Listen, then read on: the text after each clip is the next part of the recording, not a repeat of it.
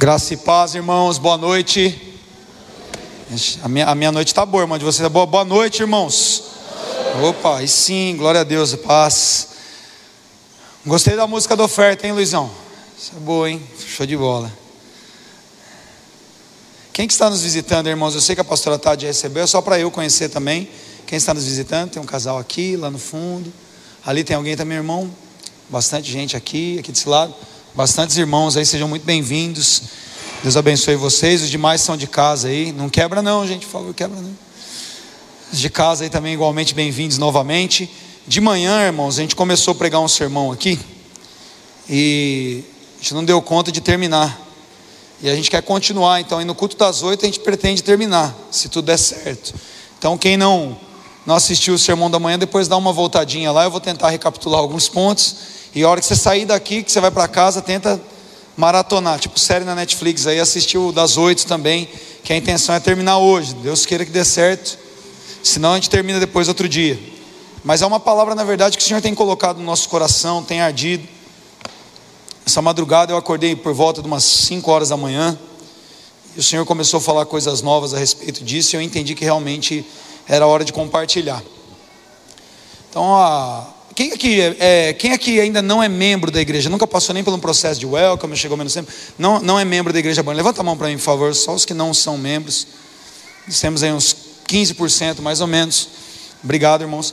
Os demais, então, são membros da igreja, então provavelmente vocês passaram por um processo do welcome burn.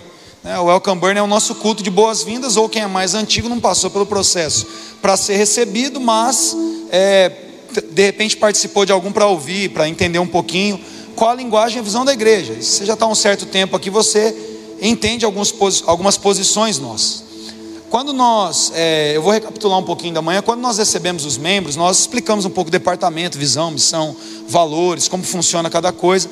E quando a gente vai falar sobre liderança, quase todas as coisas aqui tem algum, é, dois verbos ou três substantivos ali que, que nos orientam em relação a isso. Quando a gente vai falar de liderança, tem dois verbos, que é o ser e transmitir. E é justamente esse o nome do sermão que eu comecei de manhã e pretendo terminar na próxima sessão. De manhã a gente falou um pouquinho sobre a ideia, a ideia de querer liderar, irmãos, querer estar à frente de alguma coisa. Né? Existe às vezes uma, uma falsa humildade, como se fosse alguma pretensão, querer estar à frente, não, não quero estar à frente de nada, não, eu não quero liderar, como se isso fosse algo ruim, mas nós encontramos na palavra que isso não é algo ruim. A palavra de Deus diz que é algo bom, querer estar à frente de algo, principalmente se realmente é uma uma consequência de um chamado, de uma voz que o Senhor colocou dentro de nós. Nós lemos os textos em Marcos capítulo 9, no capítulo 10, quando Jesus fala sobre ser o primeiro.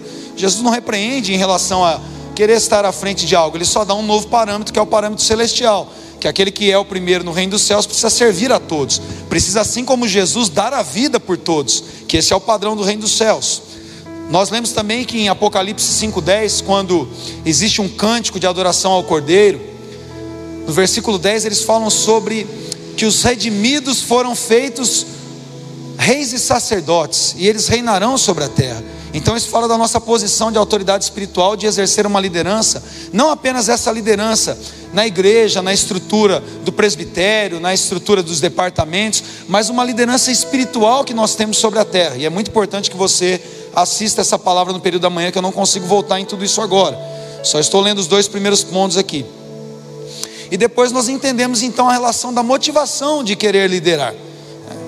Nós precisamos entender que a disposição para liderar, ou seja, nessa visão celestial, de entregar a vida por todos, é que deve reinar no nosso coração e não um desejo de ser o mais importante, ou ser o primeiro entre os homens, ter maior visibilidade. E a gente entrou então um pouquinho depois sobre a responsabilidade daqueles que estão na liderança de muitas vezes terem que suprimir alguns sentimentos, algumas dificuldades, porque eles realmente precisam depender do Senhor para conseguir fazer isso.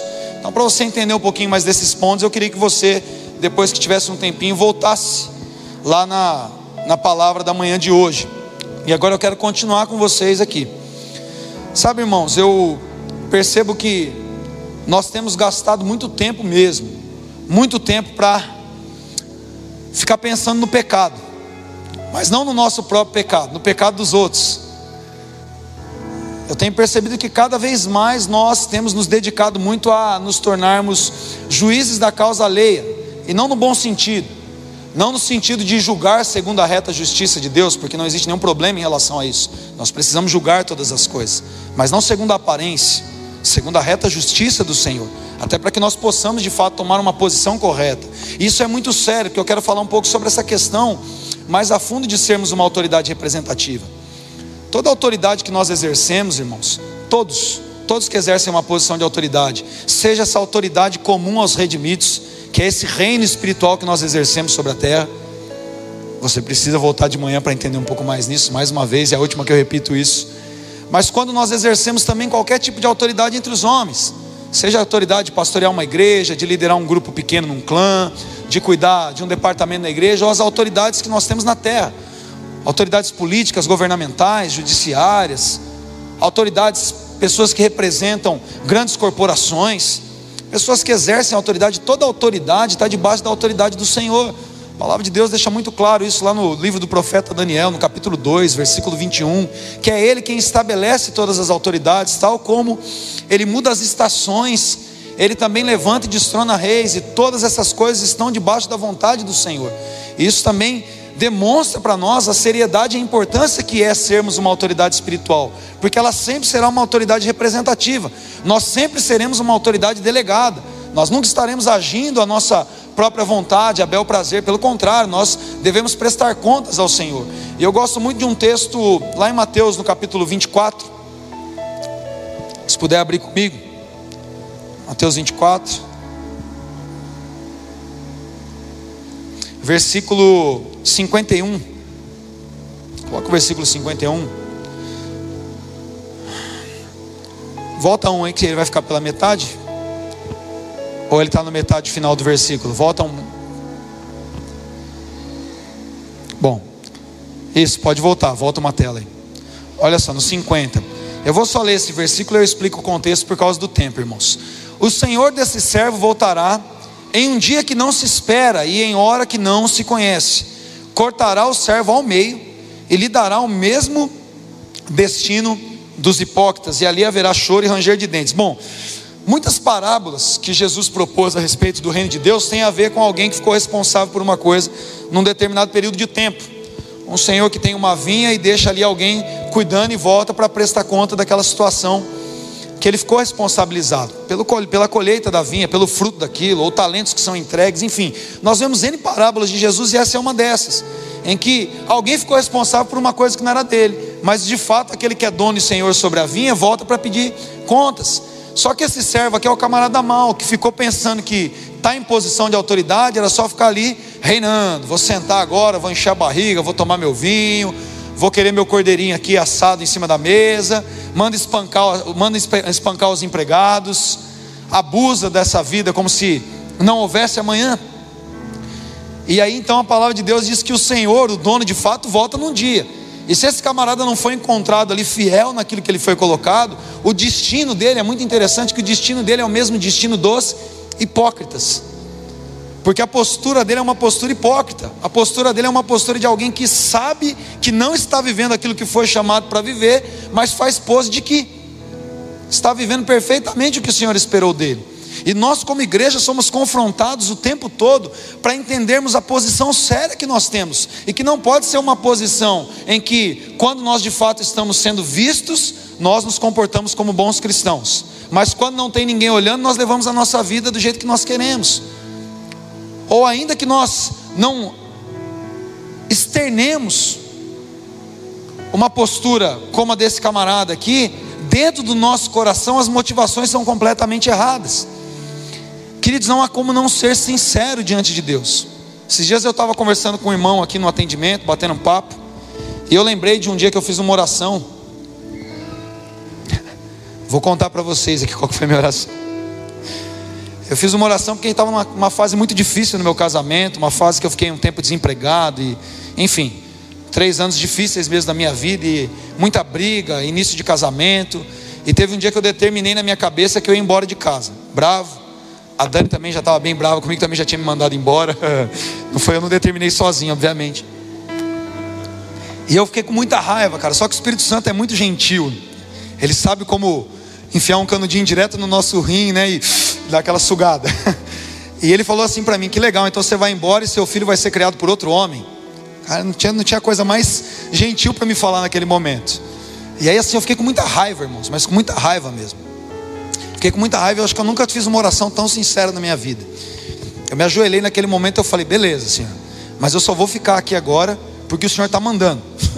eu não tenho vontade nenhuma de ficar aqui, a minha vontade é ir embora, eu não quero mais passar por essa situação. Foi a minha oração do desespero naquele momento. E eu lembro que eu terminei a oração, como não dá para contar toda a história aqui, mas eu terminei a oração, eu falei: "O Senhor dá um jeito de fazer esse negócio ficar bom. Já que eu estou obedecendo, eu quero algo em troca." falei: "Não vale a pena para mim ficar aqui resoluto, submisso e continuar vivendo como nós estamos vivendo. Já que eu vou ficar por obediência, eu quero a minha colheita." Foi a oração daquelas que os pentecostais dizem que alguém encosta a Deus na parede. Pobre de nós, né? Achar que encosta a Deus na parede. Mas foi a minha oração sincera naquele momento. Eu estava compartilhando isso com esse irmão, porque foi o meu desespero. Não adiantava eu orar, Amém, Senhor. Obrigado por essa alegria nas tribulações agora. Eu te louvo, meu coração aqui está jubiloso na tua presença. Os corais dos anjos enchem essa casa. Não, eu estava com ódio, estava com raiva. Eu estava contrariado por saber que eu não tinha muita opção, eu me sentindo uma sinuca de bico ali, não tinha o que fazer. Falei, vou ter que aguentar essa situação agora, mesmo não querendo. A minha cabeça ele passava só coisas ruins naquele momento e não tinha como eu esconder de Deus isso. Então eu fiz a minha oração mais sincera naquele momento. E eu garanto para vocês que ele atendeu a minha oração. Graças a Deus por isso. A gente já está há quase 17 anos casados. Em fevereiro, para a glória de Deus. E os anos que se seguiram foram ajustando as coisas, irmãos. Não é que não tem desafio, não é que eu não dou trabalho para ela ainda de vez em quando, não é isso. Mas o Senhor foi nos ensinando a viver, Ele me recompensou pela fidelidade, porque que oração eu faria naquele momento? E de fato eu falei: Eu vou te obedecer, Senhor. Eu vou ficar no casamento. Eu sei que eu tenho que ficar nesse negócio agora. Naquele momento parecia um negócio, parecia uma prisão, parecia uma coisa que era melhor me livrar daquilo. Mas o Espírito Santo me conduziu numa postura sincera diante de Deus. E muitas vezes nós não colhemos resultados positivos na nossa vida porque a gente quer passar uma aparência de que a gente está vivendo muito bem, de que a gente não tem problema nenhum, de que, nossa, o pastor é o cara super espiritual. Mas só Deus sabe, e às vezes algumas outras pessoas que não são da igreja que sabem de fato como não é nada disso. Para minha geração, principalmente, foi muito desgastante conviver com relacionamento com os pastores, que sempre queriam passar aquela postura de que eles tinham uma vida espiritual assim que, nossa, é inatingível, é inalcançável. Nossa, nunca vou conseguir chegar nesse nível de espiritualidade desse homem. Meu Deus, o pastor é um santo homem de Deus, é quase um papa é aquela coisa irretocável. É o Papa da igreja evangélica, o pastor. Você olhava e, meu Deus, esse cara deve ter, os anjos devem ter descido aqui quando ele ia nascer e falou com a mãe dele, não era assim? E isso criava um bloqueio na, na gente, assim, criava uma. Eu não vi uma pessoa ali. E quando eu entendi o meu chamado pastoral, eu falei: não, eu nunca vou ficar fazendo de conta que eu sou alguém que eu não sou. Eu quero interagir com as pessoas normal, comum, porque eu sou uma pessoa comum. E glória a Deus por essa nova geração de pastores que eu tenho percebido esse coração sincero.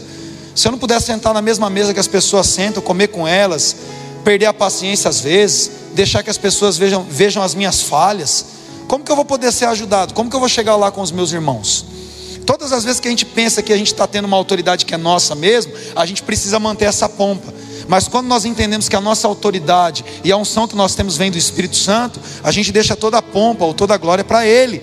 E a gente continua sendo um ser humano comum, sabendo que nós estamos representando algo que não é nosso, irmãos é a vara de Arão que floresce, mas antes da, do Espírito Santo fazer o um negócio acontecer ali, era um galho seco, como todos os outros. O fato da vara de Arão florescer demonstra exatamente que a escolha é divina, que o processo é divino, que a glória e a vida ressurreta vem do Senhor e não vem de nós. Então, como líderes numa geração, nós precisamos primeiro deixar o Espírito Santo nos transformar e não conquistar uma aparência de sermos transformados. Nós precisamos ser algo em Deus. E ser algo em Deus é viver em total dependência dEle, acreditar que Ele que faz. Que eu não sou mais santo, eu não preciso parecer mais santo do que eu sou, mas é a santidade dEle em mim que me habilita para viver naquilo que Ele colocou a gente para ser. Isso é muito importante, irmão. Certa vez lá em Gálatas, capítulo 2, abre comigo lá em Gálatas 2.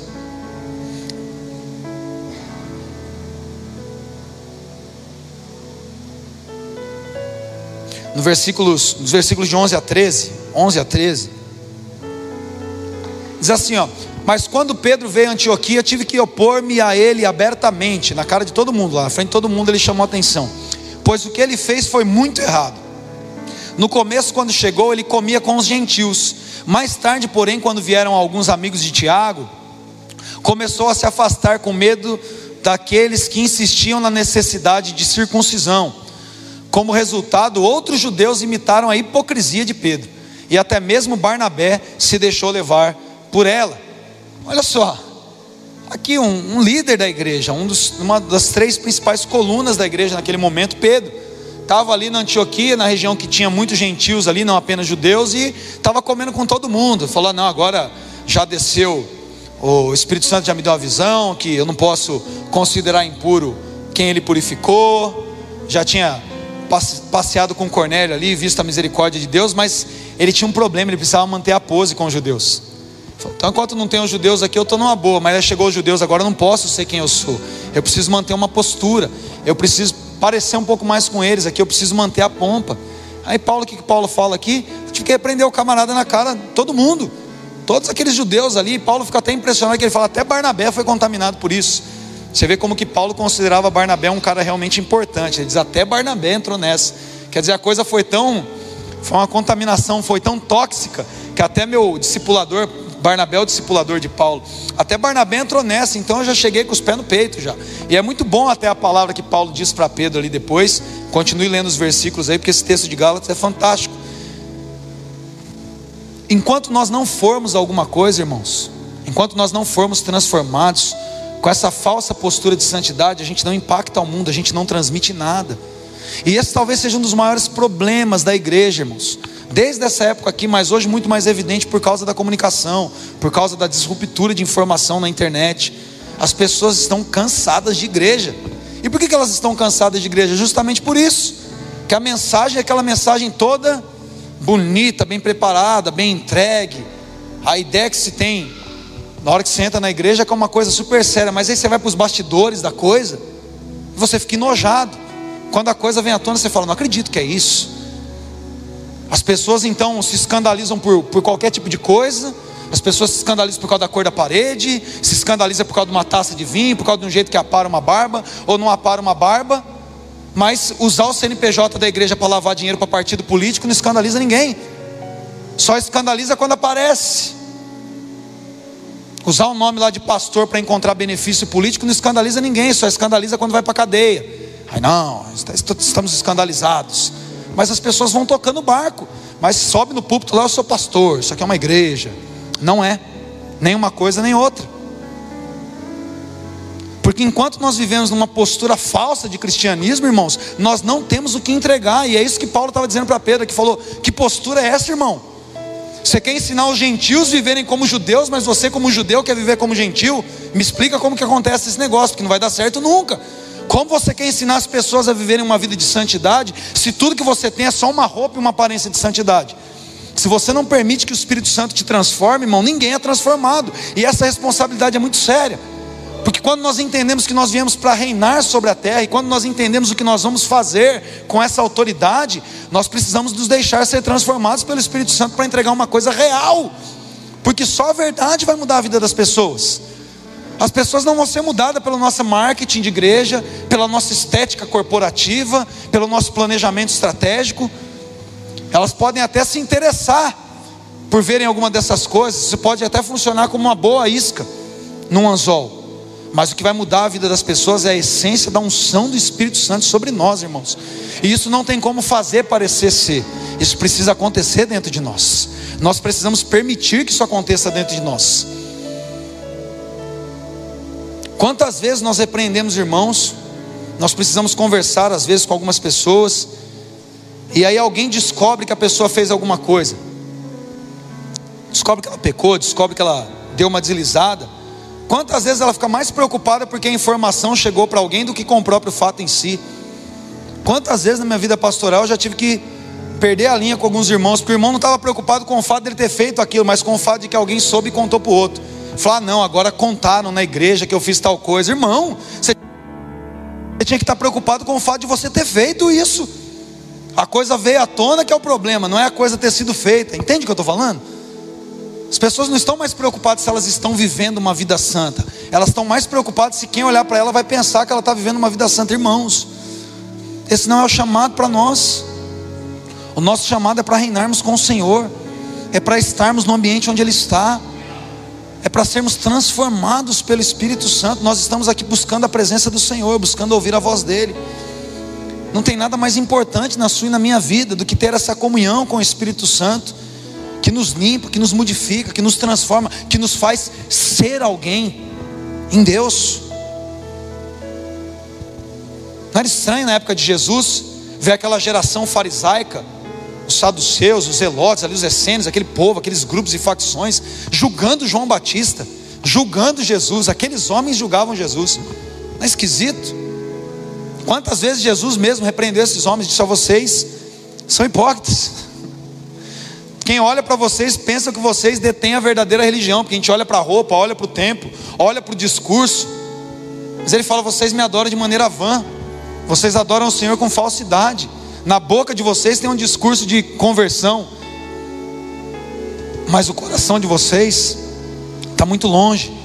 Vocês têm regra, vocês têm aparência, mas vocês não têm o espírito, irmãos. E nós precisamos ser confrontados pela mesma palavra hoje. Placa de crente, nome de crente, cargo de crente, não vai transformar a vida de ninguém. Discurso de crente não vai transformar a vida de ninguém. O que nós podemos derramar para transformar o mundo é aquilo que nós recebemos do Senhor. É aonde exatamente nós permitimos o Senhor transformar as nossas vidas. O mundo só vai ser ganho por uma igreja que foi ganha, irmãos. A gente tem um trabalho, eu converso muito com os irmãos, estou conversando com o André, quem, quem, quem trabalha em, em empresa aí fora, ele trabalha no, na rede de ensino público, ali, vai conversar com os professores. Cara, é um trabalhão para você falar de Jesus, porque o cara já fala lá, o pastor, olha lá, pastor. De, oh, terrível. Na igreja a gente precisa pregar para o crente se converter. E lá fora a gente precisa ficar provando para os caras, não, é, mas isso não é igreja, não, isso não é pastor, isso não é denominação, não. Você tem que ficar o tempo todo, você tem que ter um, um pré-discurso para poder anunciar Jesus por causa disso, irmãos. Mas nós não podemos estar envolvidos nisso, nós não podemos ser esse motivo de escândalo. Paulo diz em 1 Coríntios, no capítulo 6, no versículo 3: Nós iremos julgar os anjos. Meu Deus, quando eu li isso a primeira vez, eu falei: Meu Pai do céu, eu vou julgar os seres celestiais. Nós queremos julgar os anjos. Será que a gente não consegue primeiro resolver as coisas dentro de casa? é isso que Paulo está falando. Paulo está falando sobre as discussões na igreja, as pessoas se apresentarem perante os tribunais desse mundo. Fala, gente, vocês não sabem quem vocês são. Paulo está chamando a atenção para isso. Vocês não sabem que vocês são reinos sacerdotes. Vocês não sabem que Jesus é rei de reis. Que vocês representam um sacerdócio real. Que o Espírito Santo está dentro de vocês. E vocês vão continuar se comportando como se não fossem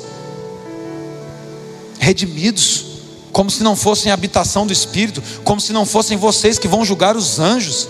Meu Deus, já imaginou isso? A igreja, o tribunal dos santos, julgando o mundo, julgando os anjos. Olha a responsabilidade sobre os nossos ombros, irmãos, de implantar o reino do nosso Pai nessa terra. Essa é a maior responsabilidade que a igreja tem, de implantar o reino de Deus na terra. Você foi comprado, você tem dono. Você pode dar um glória a Deus por isso? Você tem um carimbo. O apóstolo Paulo fala em duas das suas cartas. O Espírito Santo é um selo de penhora, é o selo da promessa, Efésios 1,13. Você tem um dono, tem uma marca de propriedade de Deus na sua vida, você representa um reino. Você está compromissado com isso. Eu estou compromissado com isso. A gente tem uma missão. Paulo diz para Timóteo: ninguém que foi alistado no exército tem uma vida civil mais. Ele cuida agora das coisas do seu Senhor, de como agradá-lo, ele está envolvido num processo, numa missão. E essa mentalidade é que traz consciência para que nós possamos executar essa missão com zelo, entendendo que cada palavra que eu falo, cada gesto meu, a maneira como eu me visto, cada post meu no feed ou no meu status, cada roda de conversa que eu me assento, eu estou ali representando a autoridade dos céus. Por isso que Paulo olha para Pedro e fala: Ei, camarada, você esqueceu quem você é? Você esqueceu que você é uma coluna da igreja? Você esqueceu o que Jesus falou para você? Agora você está vivendo como se fosse, você respondesse somente pela sua própria vida, como se você fosse seu próprio dono. Queria que o Espírito Santo gravasse essa mensagem no meio e no seu coração. Cada vez que a gente fosse abrir a boca, cada vez que a gente fosse escrever alguma coisa na nossa rede social, cada vez que nós fôssemos entrar no nosso local de trabalho e estivessem falando mal do nosso chefe, cada vez que eu me sentasse numa sala de aula e eu não tivesse estudado para aquela prova, eu pensasse que o Espírito Santo está do meu lado aqui, que eu estou representando a autoridade dele, então eu tenho que pensar muito bem como eu vou falar, como eu vou chegar, como eu vou sair, como eu vou olhar, o que eu vou postar, o que eu vou comentar. A igreja foi chamada para ser, não para parecer.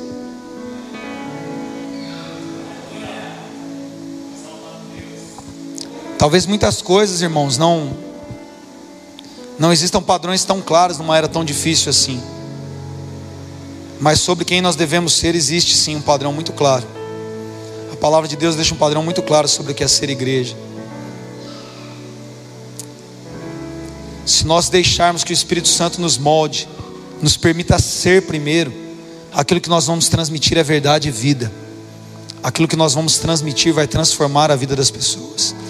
Nós temos uma responsabilidade muito grande, meus irmãos. Se você prestar atenção, você vai ver que nos últimos domingos, como eu tenho falado sobre isso, dessa urgência da nossa retomada de postura, de posição, da nossa consciência de avanço territorial, da nossa urgência de pregar o Evangelho de Cristo e fazer essa mensagem chegar em corações que ainda não foram alcançados. Nós vivemos um ano muito difícil, irmãos. Queria chamar a equipe de louvor. Quero adorar ao Senhor mais um tempo com vocês. Nós vivemos um ano muito difícil e eu, eu quero dar uma boa notícia para vocês. Nós vivemos um ano muito difícil com essa pandemia. A gente ainda está talvez no finalzinho dela. A gente sabe quantos interesses políticos existem. Enfim, não quero me prender a essa parte. Quero falar da parte espiritual do que tange a nossa posição em meio a tudo isso. E Deus tinha dado muitas palavras para a gente, inclusive ano passado, antes de começar tudo isso sobre o crescimento, sobre o nascimento de uma nova igreja, Burn, sobre o avanço e a construção da sede. E quando entrou na pandemia, parece que as coisas foram tudo virando de cabeça, né, de cabeça para baixo, de perna para cima. Mas eu sempre falo, pastora Dani sabe. Eu sempre falo, não, eu tenho certeza, Deus falou lá no começo, eu estou tranquilo, alguma hora vai acontecer alguma coisa. E sabe, a gente fez tantos planos, tantos planos, tantos planos gente pensou que a coisa ia ser de um jeito e aí aconteceu de outro. A gente estava orando de uma forma e a gente viu que não deu certo aquilo. Essas semanas eu até tinha colocado a igreja para orar em relação a a compra do terceiro lote que estava amarrado num contrato. E eu estava vendo que não estava dando nada certo. Eu saí trucando sem carta, quem, quem joga truco sabe do que eu estou falando. Eu saí trucando sem carta os terrenos do lado, os proprietários, fazendo proposta, mesmo sem ter o recurso. Falei, acho que está faltando isso. Está faltando eu falar que eu tenho recurso e botar o pé e esperar o chão aparecer. E aí também não deu nada certo. Semana, duas semanas atrás eu comecei a orar mais intensamente. Falei, acho que eu estou orando errado, não é possível. Sete meses, todos os dias orando aqui, buscando ao Senhor. Aliás, já fica meu convite, irmãos, de terça a sexta-feira, das sete às nove da manhã. A igreja está aberta para oração. Se você puder aparecer um dia aqui, vem orar com a gente. Das sete às nove, de terça a sexta e orando e buscando ao Senhor, e aí de repente me deu um estalo. Acho que eu estou realmente orando errado, acho que eu preciso começar a fazer a coisa toda. E parece que eu entendi a oração e a vontade do Senhor. E só para resumir, por causa do nosso tempo, hoje, às oito e meia da manhã, o pessoal da topografia veio e remarcou os dois lotes que nós já temos. Amanhã eu tenho uma reunião com os engenheiros sobre o projeto do corte do terreno. Terça-feira, o cara que tira o caminhão de terra tem uma reunião comigo às nove. Nós vamos começar a construir. Essa é a primeira notícia boa. Glória a Deus por isso. Pode aplaudir Jesus, não tem problema não. Depois eu depois eu conto com mais detalhes, porque eu tenho certeza que o Senhor vai nos surpreender novamente. Eu tinha essa palavra desde o começo, eu falei, não, esse ano a gente vai começar a mexer e nada dando certo na minha cabeça, obviamente. Na cabeça de Deus não tinha nada dando errado. Só estava faltando eu me alinhar com Ele. E aí a coisa essa semana parece que aconteceu assim, cinco meses dentro de uma semana. E outra coisa era que, quando a gente começou a Burn aqui, em 2016, eu jurava na minha cabeça que muito logo nasceria uma outra congregação da Burn. E a gente sempre falando isso, falei, puxa, acho que vai ser lá no Itaim, porque a gente tem um povo do Itaim aqui, e lá é um lugar muito, muito fértil. Eu, eu ia lá fazer o clã, eu via aqueles, aquelas ruas cheias de fluxo, não dava para passar com o carro, às vezes aquele monte de jovem se embriagando, usando droga. Eu falei, meu, esse é um lugar para ter uma igreja aqui, vai ser bênção demais. E eu tinha aquilo no meu coração, já falei que dois anos vai ter uma banha aqui no Itaim, a gente vai chegar aqui com, com a espada do Espírito aqui, botando cão para correr nesse lugar, vai ter muito jovem ganhando, sendo ganho para Jesus. Eu tinha esse negócio muito claro comigo. E as coisas se desenharam de uma outra forma, eu percebi que não era. Esse ano eu praticamente não falei com ninguém aqui, né? Só mais com o pastor Mário e com a pastora Tati. A gente conversando sobre a possibilidade de iniciar a Burn em Itaquaquecetuba. Estava muito já desenhado na nossa cabeça, a gente só não tinha passado para vocês. Quando o Nathalie e a Josué foram para o Rio, eu falei, acho que é alguma coisa lá, porque eu tinha uma palavra, eu só não sabia onde que era. Eu ficava falando, alguma coisa Deus vai fazer, eu tinha essa consciência. Eu só estava errando o CEP. e aí o pastor Tiago fez oferta. Sobe aqui, pastor Tiago, você é grandão aqui. Sobe, dá uma esticada na perna aí. Você... Vamos ver, irmão. O pastor Tiago, é, é, incrível como Deus faz as coisas. O pastor Tiago, acho que, é um, acho que você deve ter sido um dos últimos pastores que chegou aqui, né? Você é o mais recruta, né? Quantos anos você tem? 30. 30. Também é o mais novinho, se eu não me engano. É o mais novinho, o mais recruta que chegou aqui. Quanto tempo você está na Burn? Um ano e três meses agora? Um ano, esse mês fez um ano. Olha que interessante, irmãos. As pessoas às vezes pensam que a gente se move por afinidade que a gente faz as coisas pensando que, ah, na minha cabeça seria muito óbvio que a gente ia começar a igreja lá em Itaquá com a pastora Tati e com o pastor Marlon. Estava muito, muito na minha cabeça isso. Mas aí aconteceram vários processos, a gente vai contar um dia com mais detalhe. E aí o pastor Tiago mudou lá para São José. E na hora que ele mudou para São José, aconteceu um processo na semana, a gente tem uma comunhão muito intensa mesmo, acertaram alguns ajustes. Ele provou uma, uma experiência fantástica no casamento dele. Uma hora ele vai contar esse testemunho. E aí quando ele foi para lá, que a gente falou de começar o clã, Deus falou comigo, não é um clã, eu vou começar uma igreja Burn lá em São José dos Campos. Eu estou dando em primeira mão a notícia para vocês aí, ó. Pastor Tiago foi enviado lá. Já começou já. Já começou. E é incrível, porque assim, a gente não se conhece, a gente se conheceu na igreja Burn, mas como o Espírito Santo faz as coisas. É. Deus fez. Nós já conhecendo aqui o pastor Tiago aqui da Burn São José, a pastora Carol está lá embaixo, só para a igreja te conhecer. Deus fez, Deus fez, eu não tenho dúvida nenhuma, irmãos. Eu sou meio louquinho, vocês sabem, já virado no girai. Deus fala é para ontem. Deus falou, eu falei, já começa a semana a hora, fala na sua casa, não fala nem que é clã, fala que está começando a burn lá e pode convidar não crentes, convidar não cristãos. A igreja não se abre. Tem gente, tem de gente invejosa que às vezes passa por aqui e acha que vai abrir igrejas pensando que é boteco. Não está no mapa. Igreja não abre, igreja não é boteca, igreja nasce. É um processo no espírito. A gente entendeu com clareza que é um processo no espírito. Para alguém ser pastor, um pastor anteriormente tem que ratificar. Para alguém começar um trabalho, alguém que está antes dele tem que enviar. Qualquer outra coisa é de procedência humana ou maligna, não divina. Clareza, muito claro, assim, muito, muito claro no meu espírito. Quando foi começar aqui não foi diferente. Quem estava me pastoreando e todos os meus líderes espirituais ratificaram aquilo que Deus tinha falado e por isso que a coisa funciona, porque não é algo humano. E lá vai ser a mesma coisa. Daqui a pouco vai ter lá essas pessoas que já estão indo ali, três, quatro pessoas não cristãs vão se converter, vão ser batizados no Espírito Santo. Deus tá, tá, tá feito já, tá feito. Eu tenho certeza do que Deus vai fazer lá, porque Deus está nos levando para lá, irmãos. A coisa é assim. Tem chegado outros irmãos aqui, a gente não recebeu oficialmente ainda, mas vou dar spoiler, né? Pastor Adriano está lá no fundo, né, Pastor Adriano? Cadê a Lupe? A Lupe está aí? A Lupe, casal que tem chegado com a gente, aí tem caminhado já uns três meses. 14 de novembro, o Welcome Burn vai ter que mudar, né? Casamento do Luquinhas e da Silva. Vai ser antes, então, a gente faz antes o Welcome Burn.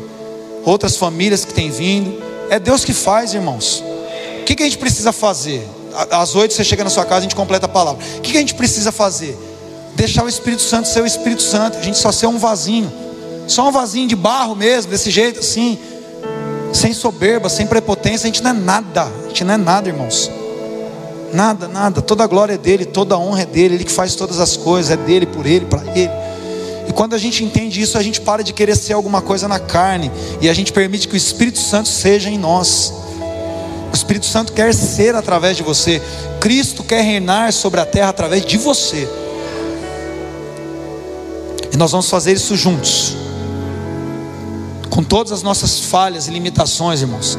Deus sabe qual é a nossa estrutura, Ele sabe que nós somos pó. Mesmo assim, Ele escolheu você e a mim para estarmos aqui e funcionarmos para a glória de Deus. Não tem nada a ver comigo. Não tem nada a ver comigo. Não tem nada a ver com nenhum de nós aqui. tem tudo a ver com Ele, tem tudo a ver com o propósito. A igreja é só a plenitude daquele que faz todas as coisas na terra, e Ele vai reinar por meio de nós. Nós vamos alcançar territórios para a glória de Deus, aonde Cristo não foi anunciado. Nós vamos fincar uma bandeira e nós vamos dizer: Isso pertence, não a Burn, não, isso pertence ao Senhor. Deus tem um chamado para nós, irmãos, e nós seremos a resposta do chamado do Senhor nessa geração. Sabe, essa semana eu fui muito impactado. Estava orando, eu, eu, eu Matheus Brito e eu compartilhamos muitas histórias que ele está desde o começo, mas eu vejo que Deus está fazendo na vida dele. Ele disse que um dia desesperado ele orou, e eu lembro quando ele compartilhou essa oração, ele falou: Deus não faz nada nessa geração sem me usar, sem que eu participe disso. E, essa, e ele ter compartilhado essa palavra comigo mexeu muito com a minha cabeça naquela época. Essa semana ele lembrou disso, falou disso de novo. Eu falei: É isso, Deus. Por favor, Senhor, não faça nada nessa cidade sem que nós estejamos trabalhando com o Senhor. Eu quero ser a resposta daquilo que o Senhor quer fazer nessa cidade. Eu quero ser a resposta daquilo que o Senhor quer fazer nas cidades aonde o Senhor vai nos levar. O Senhor está procurando por pessoas que vão olhar os campos como campos brancos e vão sair na colheita com seus arados na mão, irmãos. E essa palavra é para você nessa noite. Não importa qual é a sua origem, seus, o seu meio social, de que cultura, isso não faz diferença nenhuma. É o que Ele quer fazer através de você. Não importa o seu chamado, se é um pastor, se é um evangelista, se é um profeta, se você é alguém que vai ser um mestre das nossas crianças, um mestre da nossa escola bíblica, se você vai fazer o que essa equipe maravilhosa faz, que facilita o nosso processo de entrar na presença. Se você vai ser como esses irmãos que recebem você com tanta alegria, deixam tudo organizado, não importa. Eu sei que Deus vai usar a sua vida para a glória dele. Eu queria que você se colocasse em pé, espiritualmente também, que você se colocasse em pé nesse momento. E nós vamos adorar o Senhor.